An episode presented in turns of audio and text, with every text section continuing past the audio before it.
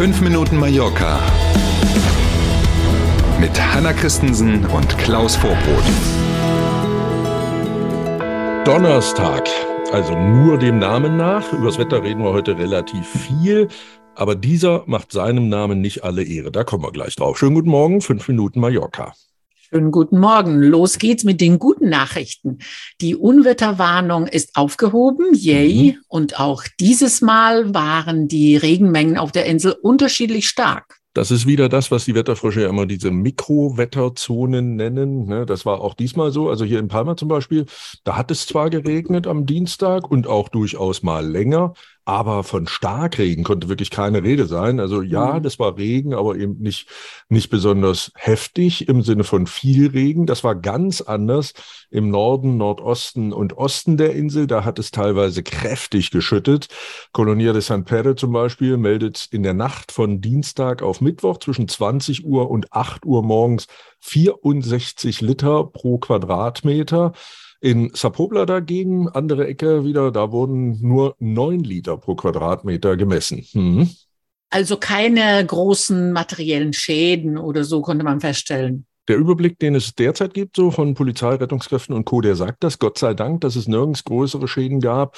Ähm, gucken wir mal, wie es weitergeht mit dem Wetter ab heute dann. Das hören wir ja gleich, wie immer, am Ende dieser Folge.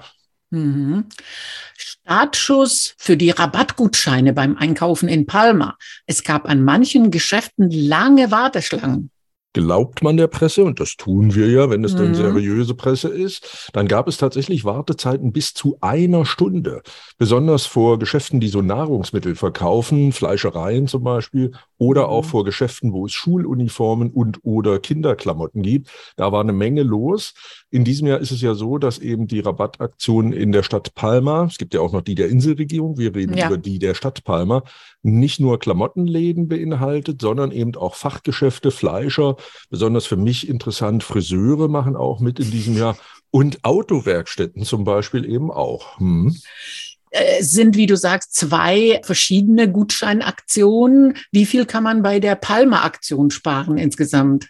Also wenn man in den Genuss kommt, alle Gutscheine einsetzen zu können, und hier gilt eben das Prinzip schnell sein, weil der Gesamttopf dann irgendwann leer sein wird, mhm. dann kann man mhm. bis zu 160 Euro tatsächlich sparen. Und jetzt ist es so, ne, es gibt eben Menschen, die sind sehr darauf angewiesen, es gibt andere, die sind nicht so mhm. darauf angewiesen. Und jetzt hoffen wir mal, dass die, die nicht so darauf angewiesen sind, sich ein bisschen zurückhalten, damit der mhm. Topf hauptsächlich an die geht, die wirklich darauf angewiesen mhm. sind. Stimmt.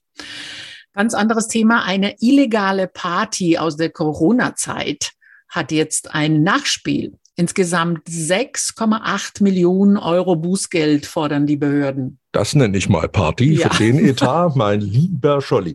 Wir reden über Palmas Nobelviertel Son Vida. Da hatte die Polizei im August des vergangenen Jahres mitten in der Nacht eine solche illegale Party aufgelöst. Zu der Zeit galten ja noch Kontaktbeschränkungen wegen Corona und x Regeln. Mhm. Insgesamt 114 Partygäste, von denen die Polizei die Personalien wow. aufgenommen hat. Etliche konnten sich auch aus dem Staub machen, äh, bevor die Polizei da war.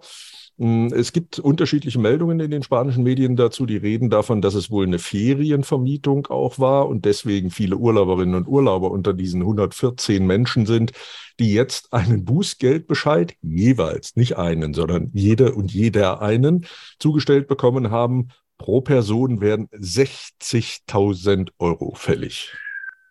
Unglaublich. Und ist es jetzt schon fest durch die Entscheidung? Ja, wie immer hier in Spanien oder überhaupt da, wo Rechtsstaat gilt, hat man jetzt natürlich Recht auf Akteneinsicht. Man kann Einspruch hm, einlegen. Ja. Das Thema also erstmal noch weitertreiben, Ergebnis dann offen, dann gibt's ja irgendwann die Frist. Wenn sich also rausstellt, okay, der Bußgeldbescheid ist zu Recht ergangen, dann gibt's ja immer noch die Frist, in der man dann möglichst gleich bezahlt, damit man 50 Prozent spart, wie immer hier ja. in Palma, in, in Mallorca mhm. oder in Spanien, wenn man eine Multe hat.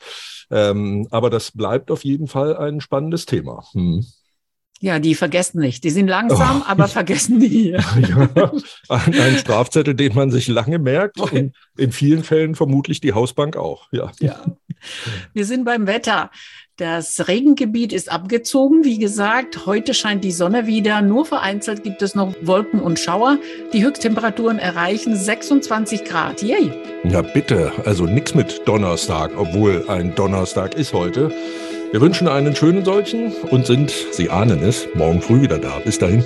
Wir freuen uns drauf. Bis morgen um sieben. Tschüss.